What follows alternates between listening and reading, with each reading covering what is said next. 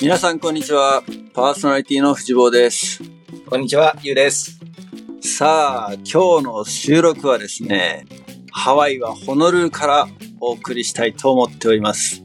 アナザードーン史上初めて、藤坊と優が同じ場所 で、えー対面してですね、えー収録しているという記念すべき回でもありますけれども、まあ、あのーポッドキャストね、音声だけで本当良かったなって今日は思う。っていうのは、まあ、あのー今、Airbnb でね、借りたホテルで収録をしてるんですけれども、まあ、この二人のくつろぎ用というかね、あの、バケーションで来てるというのもあるんですけれども、えーかなりリラックスしたムードを醸し出しつつ今日の収録をしていきたいと思ってますけれども、明日の朝、明日の朝。我々二人、ホノルルマラソン走ってきます。まあ、これが今回のメインの目的ではあるんですけれども、スタートがね、早いのでね、朝5時半。いやいや、朝あ、 5 5時か。朝5時。時。朝5時。朝5時にスタートで、それに間に合うために多分、朝2時半に起きて、いや、もう夜だよ、なんて。で、あのー今止まってるところがスタート地点から離れてるので、あのーシャトルバスがね、スタート地点まで出てるので、それに乗るために朝3時にここを出て走っていきたいと思ってます。今撮ってるのはその、まあ、マラソン前日なんですけども、今日今回のね、エピソード、スピンオフ76回の後半はまた、えーレース後に撮りたいと思ってるんですけども、アナザードーン、二人ともこう、マラソンをやってるせいで、なんとなくこう、最近 は、ランナーズトークの回がちょいちょい増えてる感じがあるんですけども、大月さ ん、あの今回の抱負を、ちょっとじゃあ語ってもらえますか。抱負ね。もうハワイ来た時点でもう枯れっぱなしだからね、ちょっ と。今回は、どっから行くか。でもマラソンの抱負からだよね。うん。マラソンの抱負は、そう、こっち来てから、何回か、実は走って、ジョギングで、なんか調子がいい気がしてる。もう絶対もう、ハワイでは、ファンランって言ってあの、楽しむことに専念しようと思ってたのに、ちょっとですね、行けるとこまで行ってみようかなっていう気持ちになってしまっており。記録を狙いに行くっていうことですかね。よくね。自分のその、パーソナルレコードを更新すそるう。。パーソナルレコード更新、ちょっと狙っちゃおうかなっていうのを、ハーフマラソンっていうか、半分走ったぐらいで決めようと思って。だから、まあ、なるべくね、4時間以内にはゴールしたいなっていうのは大前提で、ちょっと、うん、半分過ぎたあたりの調子で、まあ、3時間37分切りを目指すかどうかを決めようと。細かく刻んでま したね。まあこの3時間37分っていうのが今のパーソナルレコードってことそうそうそうあそあ、うなるほどね。うんそれを更新できるかと。はい。てか、十分早いよね。3時間37分 って。いや、でも同じ時間で走れたとしても、やっぱり気温が高いから、うん。うん。だからその大会の難易度的には高いから、だから自信になると思う。次走ったら、もっと速く走れるんじゃないかうん。な。だから多分そう、落としどころは40分から45分ぐらいになるんじゃないかなっていう見込みでおります。はい。いけたら行っちゃいたい。この収録の30分後ぐらいにその結果が聞けるとあいうことだね。そうだ、そ明うだ日。撮るからね。びっくりしたなんかドキドキ、急にドキドキしてきた結果が。そうか、そうか、結果発表をね。そう結果発表その聞いてる方々の結果このエピソードの中で結果発表が出てしまうとそっいうか。そっかそっか。はいおー。30分で走った感じになってる の。僕はもうね、完全にファンなんで、あの、トレーニングもまともにできてないのでですね。まあ4時間切れればいいかなと思ってます。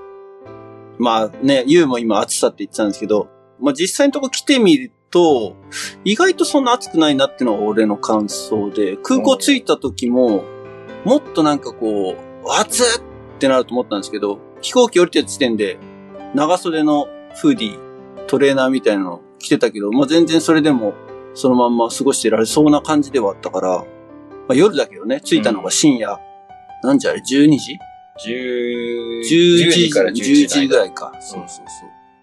でもね、明け方も冬だからかな、ワイキキの方、オアフ島の南の方は結構曇りがち、午前中はね。で、あとね、風。風ね。風がやばい。で風に押し返されて、なかなか前に進めなくてスピードが出ないっていうのが結構、今回、なんつうの、ハードルになるんじゃないかなっていう気はしてる。ちょっとあれだよ、あの、体大きめな人見つけて。隠れて走あるれっていうね、スリップストリー ム。そうそうそうそうそう。 F1 みたいなね。そう。でも大体その、体大きいとか、は速いかとか速くない可能性があるので、 こう、なんつうの、こう、ブロックされるってコースを、 どっちを取るかっていうね。うんでもあれだね、なんか、実際のとここうやって対面で会うのが、実に6年ぶりなんだけど、このポッドキャストやってるせいで、もう言 う会ってから久しぶりって言ったけど、全然久しぶり感がなかったっていうね。だからなんかあの、空港で再会した時も、なんかね、ほんと久しぶり感がなく て。やっぱり、あれだね。合ってる感覚に陥ってるよね。 そうなんだ話してるこれは不思議だよね、本当、うんポッドキャスト、今回ね、東京に戻ってから、あの、オフ会を開いて、まあ、そこでも何人かゲストスピーカーの方、参加してくださったという表明いただいてるんですけれども、まあ、そこすごくね、僕は会うの楽しみにしてるんだけど、なんか初めましてな感じがしないんだろうね、 多分。そっちね。いやいや、あの、楽しみにしてる感がないんだ。あ、違う違う違う。そういや、だけど、あじゃあ初めま楽ししてみにかそう、楽しみにはしてる、もう会うのは楽しみにしてるんだけど、うん、初めてな感じがしないっていうのがなんかね、不思議だなっていう、ね。なるほど。うん。いや、でも、例えばほら、ホームステイの時とかさ、うん手紙とか書いてやり取りしてたじゃん。はいはいはいはい。でも手紙のやり取りだけだと、やっぱ、初めまして感すごかった。あったね。あったね。うん。やっぱ、音声ってすごいのかなすごいね。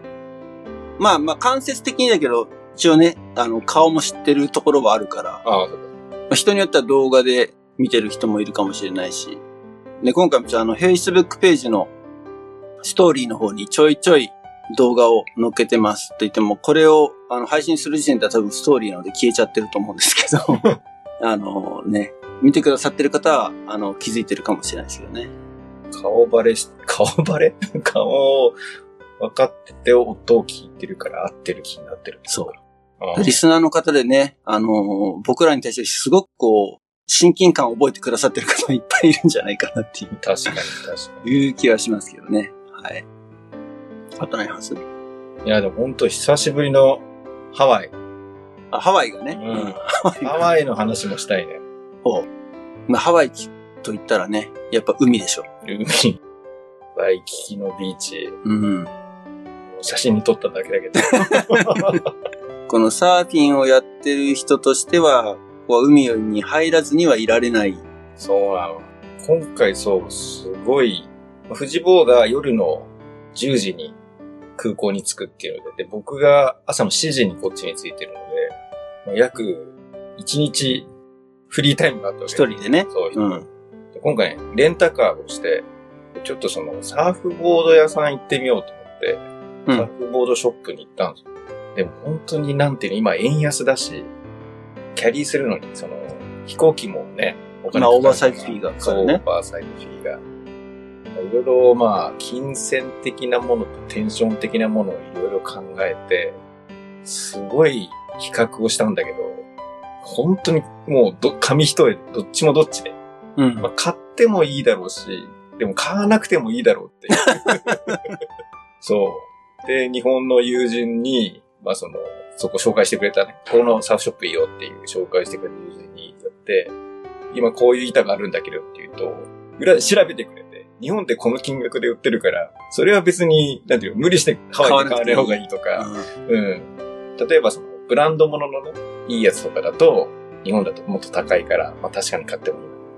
でも今なんかその、ブランド物のいい板を買うっていうテンションじゃなくて、なんかもう、ライトなやつでいいや、みたいな話をしたら、うーん、結論どっちでもいいです。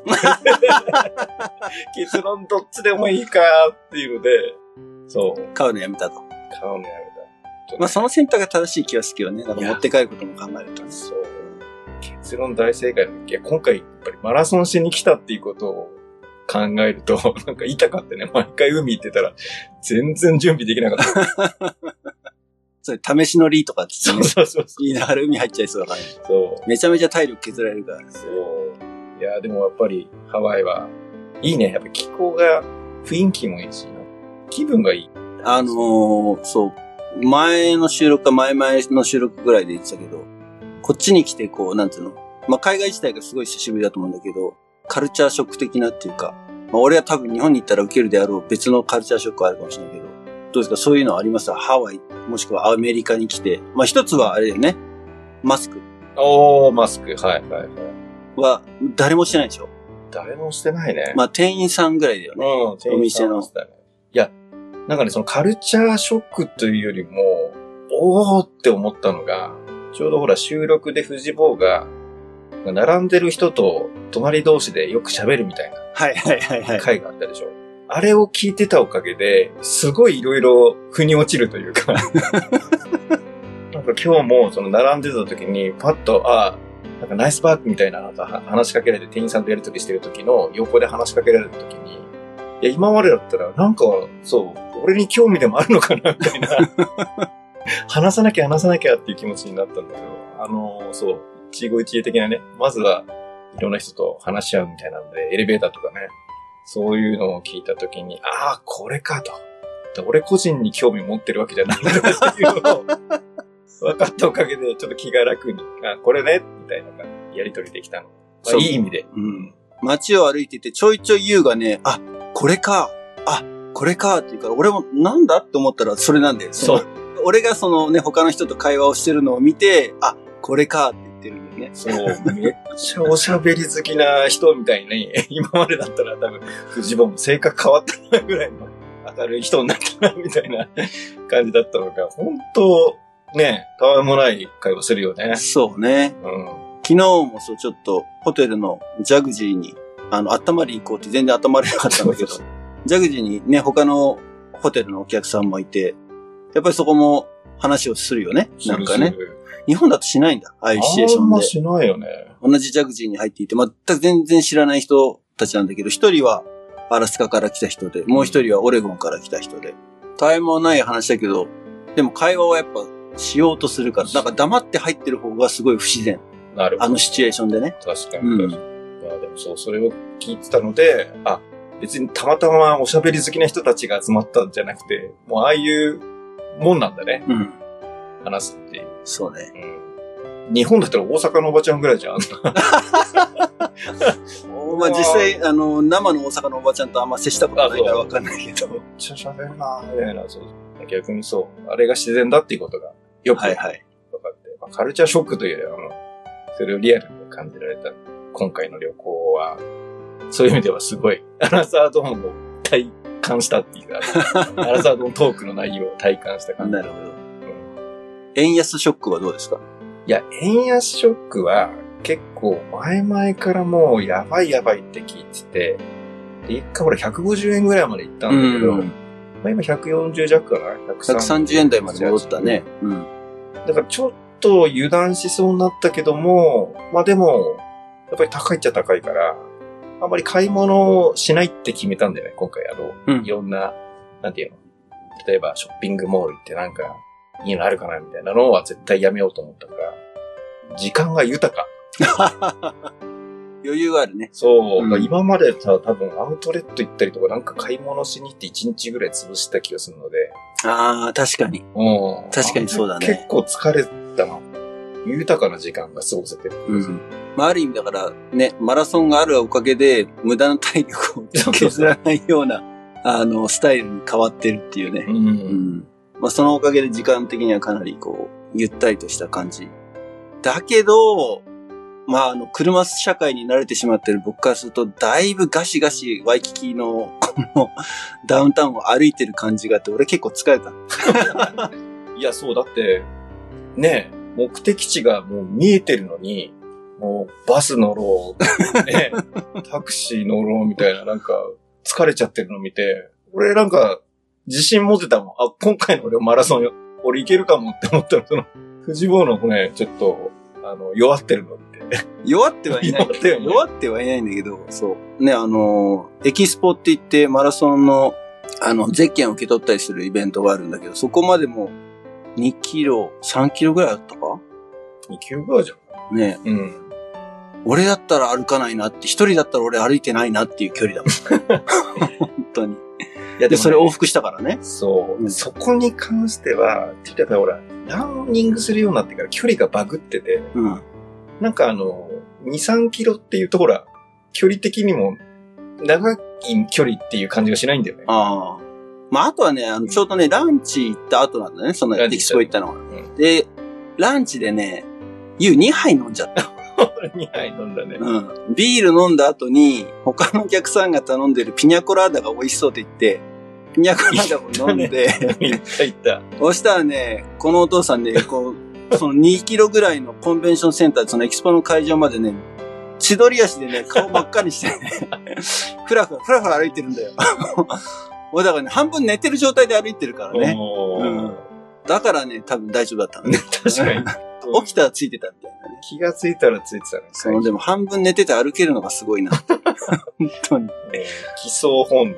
別に帰るわけじゃないんだけど。帰るわけじゃないけど、なんか本能。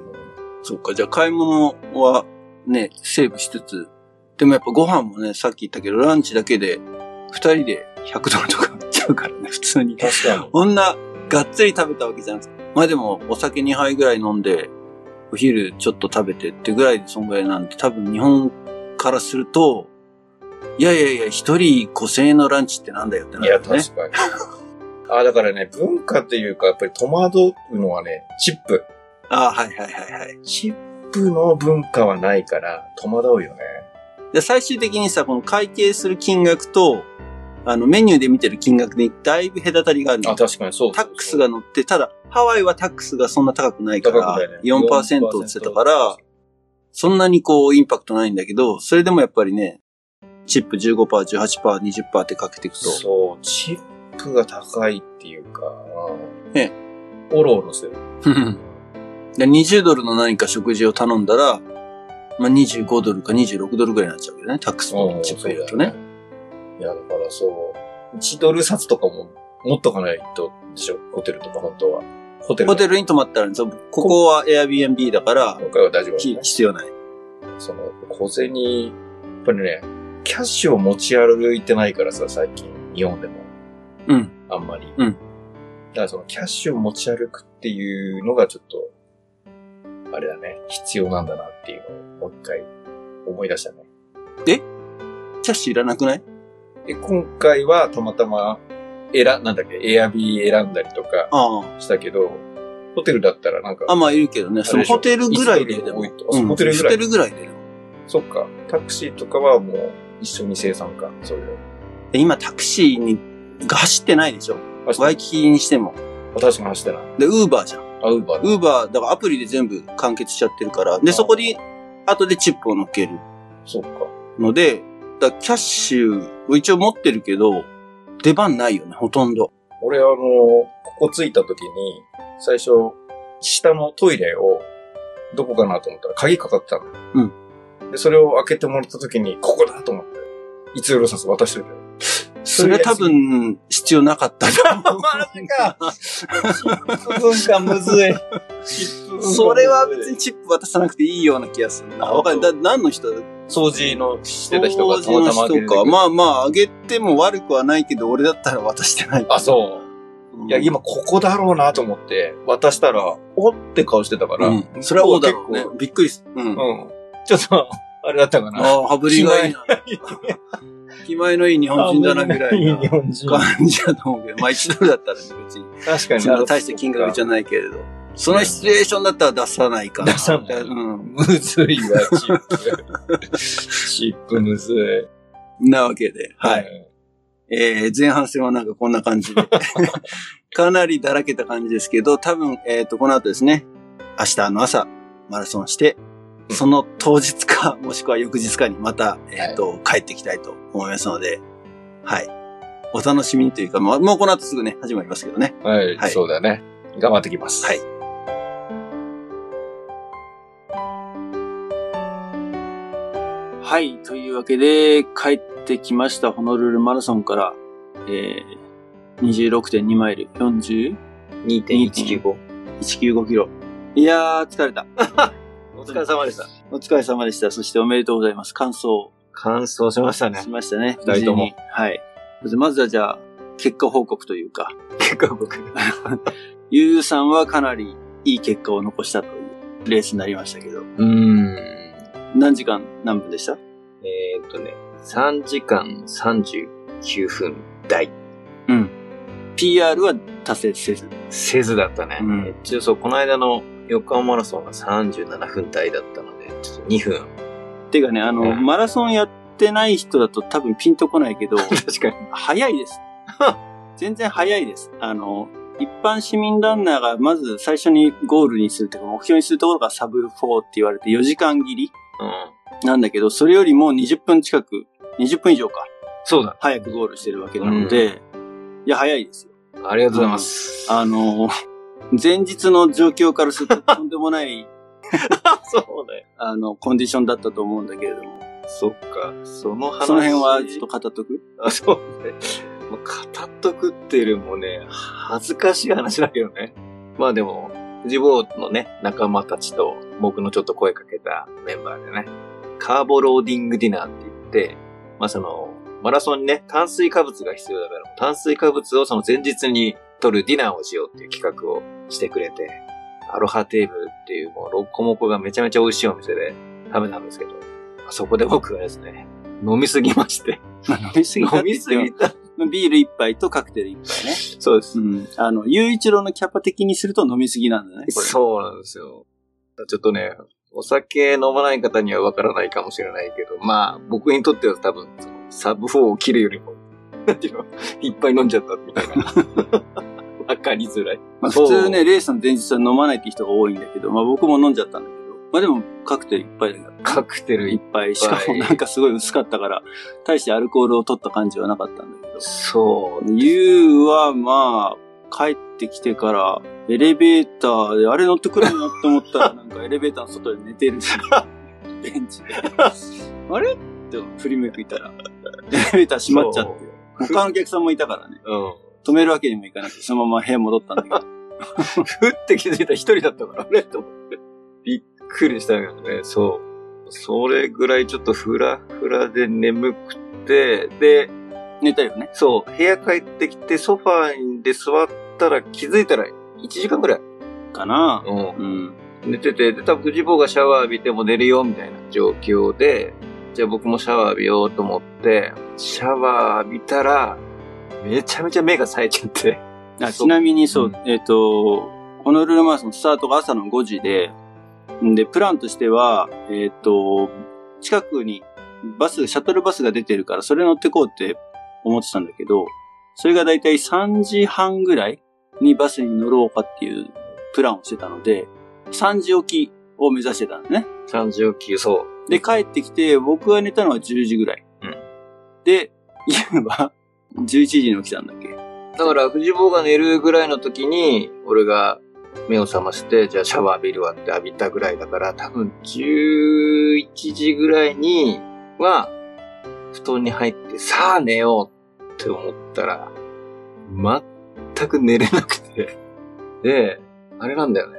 トイレにすごい行きたくなって、めちゃめちゃあの、トイレ多分10回ぐらい 行っそんなた。にほんとほんとほんと。持ってない、これは。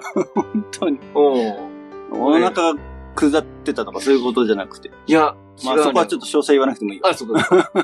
で、なんかね、やっぱり俺マラソン前は水分はちゃんと取っといた方がいいっていうので、で確かにね、書いてあったの、いろいろ。あのーサイト、ネットとか見ると、コーヒーとかアルコールは利尿作用があるから、そうだね。控えましょうってそうだね。アルコールガンガン取ったけそど。まさにそれで、なんかその、喉が渇く感じがするから、水分は取っとかなきゃっていうんで、で、冷蔵庫にあの2リットルぐらいさ、水は置いといたから、うでそれを飲もうと思って、飲んで、布団入ります。目が冴えてます。で、ちょっとおしっこ行きたくなって、行く。その水を飲む。の繰り返し。の繰り返しを、 3時10回ぐらい ,3 時までやってたのね。そうね。朝3時まで。違うの、あの、2時ぐらいまでやったの。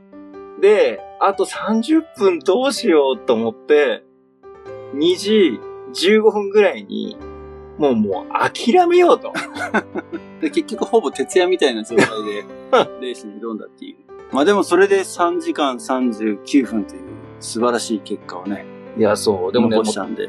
転んでもただで起きないと思って、あのーほら、5時からレースじゃん。うんで、2時間前には食事を済ましておきましょうってあったじゃん。はいで、藤本は3時に起きますって言ってるから、もうここは、なんとか爪痕残そうと思って、2時半に、もう、飯食おうと思 って。餅をね、四個誰と 争食っってとる誰と争ってるのそれは。いや、あの、寝てた時の自分あとの、、戦いね。そうそうそう。まあ、マラソンももね、自分との戦いだからね。本当ある意味そう。だから3時で眠い中起きて全然飯食えねえみたいなのを想定した時に、まあ、睡眠を取るか、その炭水化物を取るかみたいな二択だったらさ、なんかギリギリ、もしかしたらワンチャン勝てるかもしれないじゃん。よくわかんないけど。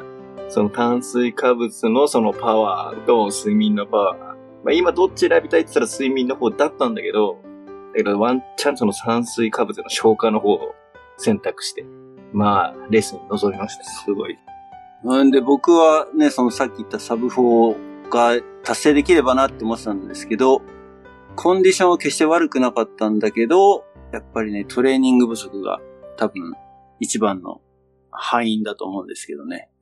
4時間20分。おいやー、ちょっとね、自分でこうがっかりしましたね。こんなに走れないものか。毎回、毎回じゃないな。マラソン、フルマラソン時代も8回目か9回目ぐらいなんだけど、あのーレースによってはやっぱりね、その、日本だと30キロの壁、えアメリカだと20マイルの壁って言って、そっからゴールまでがとにかくしんどい。うん。まさにそれで、まあ、毎回それ起きてるんだけど、で、そうならないために、こう、前半は温存していこうって、やってた割にはやっぱり結構エキゾーストしちゃって。いやー、もう二度とやりたくねえって思いながらね、残り最後、6マイル走ってた。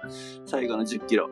なんでフルマラソンなんて、ね、やろうと思ったんだろうって、後悔することがたまにレース中、あ、そうか、そういうコンディションっていうか、 足がとにかく前に出なくなっちゃうとね、本当そう、いやーなので、まあ、しばらくフルマラソンはいいわって感じ です。思い出作りのマラソン。なんかイベントね、50回なので今回。そうね、そのホノルルマラソンホノルル50回ね、記念だもんね。そうそうそう。ちょいちょい Facebook で僕と YOU のポスト見てる人は動画とかも写真とかも見てるかもしれないですけど。さっき言ってたそのカーボローディングディナー。うん。ちょっとここからはハワイのグルメ情報みたいな感じ、グルメ情報番組みたいになってきますけども。えっ、と、さっき言ったアロハテーブルってところで食べたんだけども、まあこれがまた多いのよ。 ボリュームがね、ボリュームが多い。うん量が多い。で、その U のランクラブの若い衆がですね、1キロ、キングサイズの1キロ、ロコモコとか頼んでて、いやーほんとね、丼飯一杯分ぐらいのご飯に、うん。ハンバーグは3、 3枚、パパテ3つ分ぐらい。パテ3枚うとん、三枚卵3つとか。うん。で、あれさ、神戸スタイルってなってたじゃん。なんすかね。で、あれを見て、そのほら、ね、ユのランニング仲間の人たちは横浜から来てる、浜日本から来てるので、あ、これ神戸牛のうんミートソース、神戸牛のロコモコだってよ、みたいな話で。 いやいやいや、アメリカでこれ神戸牛は使ってません、みたいな。 実は。これね、本当騙されちゃいけない。なるほど。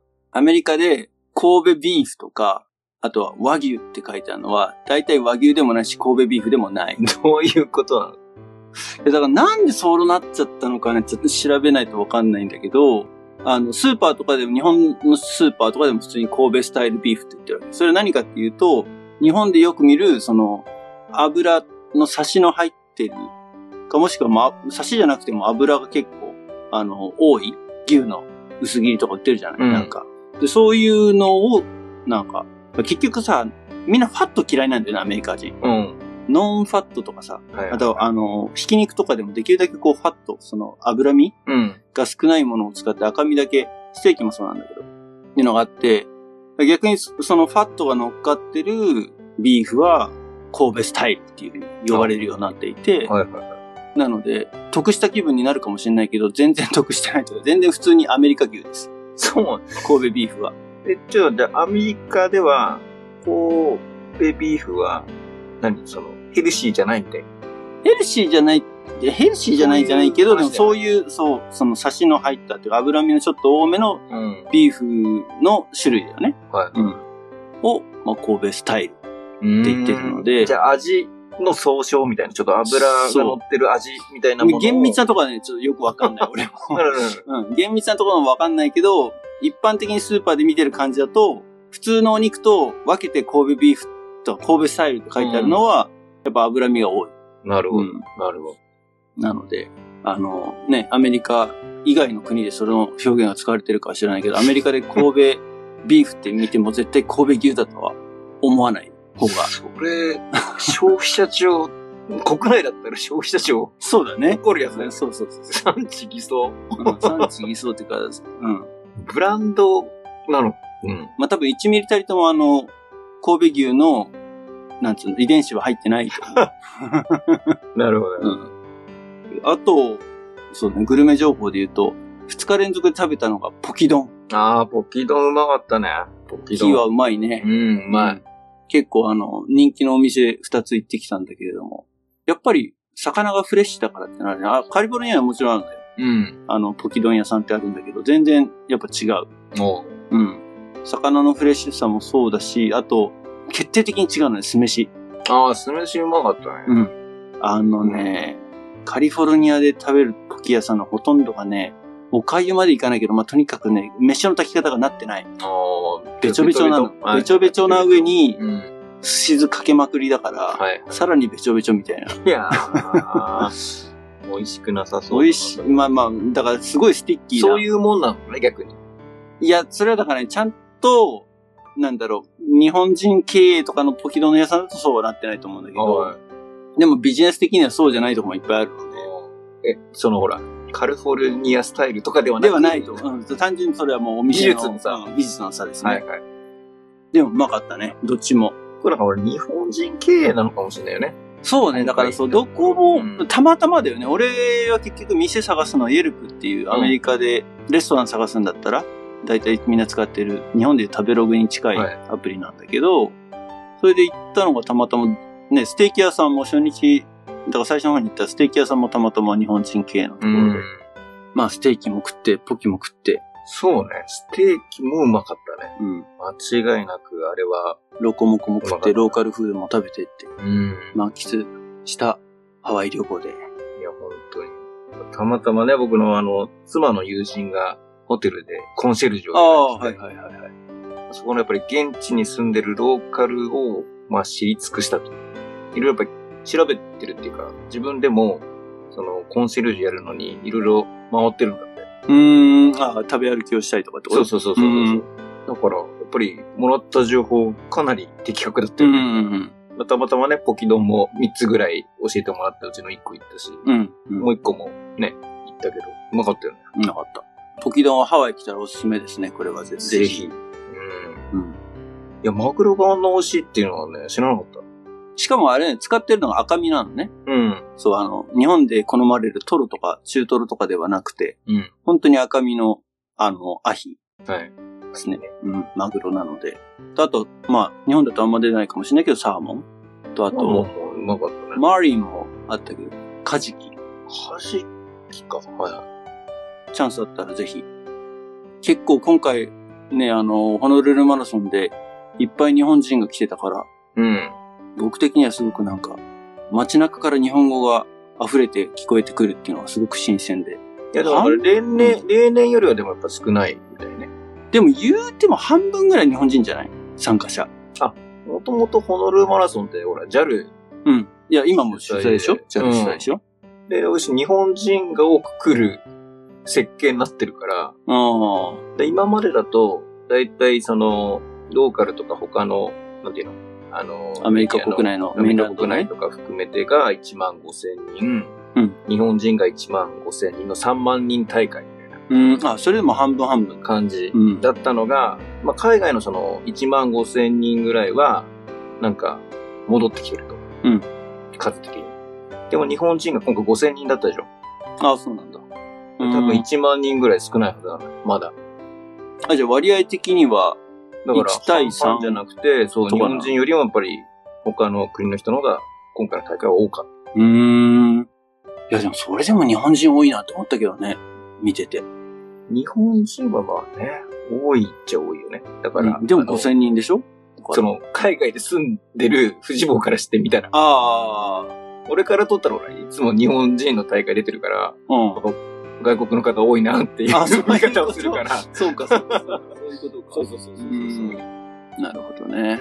まあ、本当あの、街を歩くとね、もう、マラソン走ったなっていう感じでお互い、こうやって顔を合わせると、コングラチュレーションって、おめでとうって言ってくれるのがまた、いいよね。なんか、楽しかったって思うわ。それはでも、な日本のマラソン大会だと言わない。あんまり言わない。なんかあの、日本人的にそこまでほら、フランクにさ、知らない人に話しかけるってああ、なるほど。少ない街を歩いてて、うんコングラチュレーションズって言われることは、ないってことね。帰りの電車とかで、感想おめでとうございますとかって。な、そうね。まあ、たまたま駅で電車とかで会った人がだったら言うかな。言うか。 まあでも横浜マラソンだとわかんない。まあ身内で打ち上げ行っちゃったけど、どうなんだろうね。そういう、やっぱりコミュニケーション俺取ってみようかな。大事大お事。めでとうね、ランナーはね、言ってもらえたら嬉しいですから。嬉しい。知らない人でも感想おめでとうございますってね。確あかの、に。ぜひ、アナザードーンのリスナーの方も、ランナー見かけることがあったら、 あるのかっていうね 声をかけてもらえたらなと。うんはい。あの、大会が終わると、やっぱランナーの人たち、まあ僕もそうなんだけど、足に来てるので、レース終わった後とか街中にワイキキに、ゾンビのような人たちっていうか、そういう表現をしてるけれどもね、うんフラフラになってる人たちがいっぱいいるけど、ご多分漏れず、僕も今回ちょっとそういう感じになったので、いや下ー、来るのかな、下。体に悪い。 悪いな。いやでも俺今回ほら、練習してたから、で、4月に出た大会の時はまさにそうなって、うん10月も若干残ったんだけど、今回大丈夫そうなんだよ。だから、慣れかなパワーアップしてる。慣れは絶慣対、れだよ慣れはある。うん。僕もそう、ね、パンデミック前、ガンガンレース出てた時は、そんな感じだった。ううん。ん。で、一番中で思い当たるのはね、ランニングフォームを変えたのよ。うん。あ、その話しちゃう それ言っちゃうと多分、あんま、こう、アナザー等のリスナー的な興味のないエリアだと思うので。またそいやいや、れだかは、らあの、 マラソンイコールほら、きついものっていうイメージだけで終わっちゃうのはもったいないと思う。ああ、いや、きついよ。いやいや、そうなんだ けど、ただ、なんかほら、いろんな知識とか経験を積むことによって、単なる苦行じゃないよっていう。ああ。